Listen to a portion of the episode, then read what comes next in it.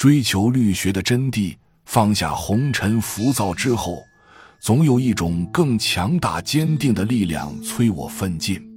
才明白是非无需理清，是人们不知道如何处理是非。其实，当心找到家的那一瞬间，所有是非都如烟散去。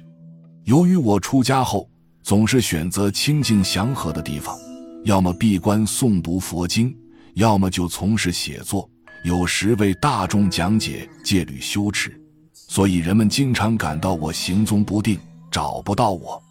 其实佛法无处不在，有佛法的地方就会有我。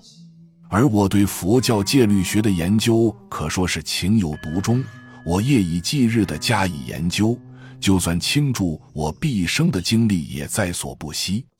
而且我出家后，认定了弘扬律学的精要，一直都过着持律守戒的生活。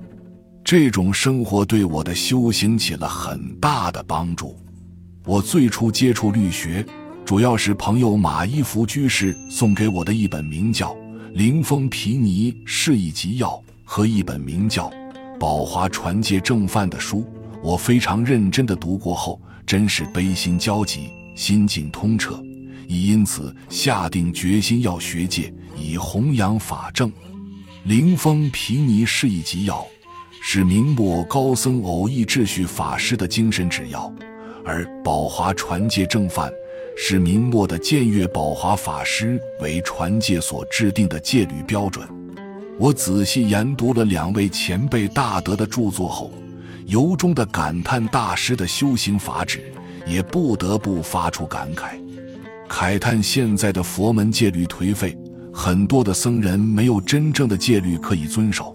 如果长久下去，佛法将无法长存。僧人也将不复存在了，这是我下决心学习律学的原因。我常想，我们在此末法时节，所有的戒律都是不能得的，其中有很多的原因。而现在没有能够传授戒律的人，长此以往，我认为僧种可能就断绝了。请大家注意，我所说的僧众断绝，不是说中国没有僧人了。而是说，真正懂得戒律和能遵守戒律的僧人不复存在了。想到这些后，我于一九二一年到温州庆福寺进行闭关修持，后又学习南山律。经过长时间的研究和习作后，我便在西湖玉泉寺用了四年的时间，撰写了《四分律比丘戒香表记》。从这本书中不难看出。我所从事的佛学思想体系，以华严为境，四律为行，导归净土为果的。